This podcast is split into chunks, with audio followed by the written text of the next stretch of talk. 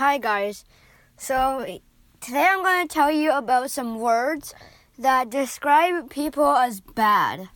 So, I mean, not bad, but like bad people in the society. You don't want to become one of these, and you don't want to become like, you know, have like stuff to do with it. So, first word is gangster. So, gangster, like, hang out in gangs and then they smoke and they fight people and they put baseball caps on backwards. And then yeah i don't know why but that's like the stereotype of being a gangs- gangster.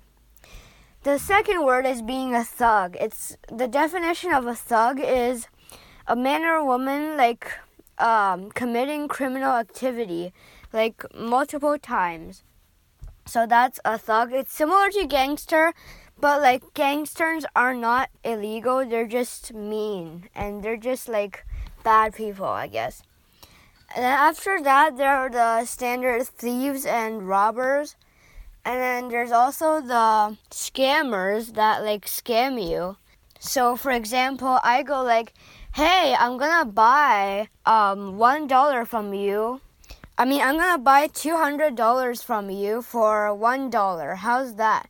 To a really idiotic person and then something like that. Or if the general like if everyone else in the world is selling apples at one dollar, you're selling them at five dollars, then you're a scammer.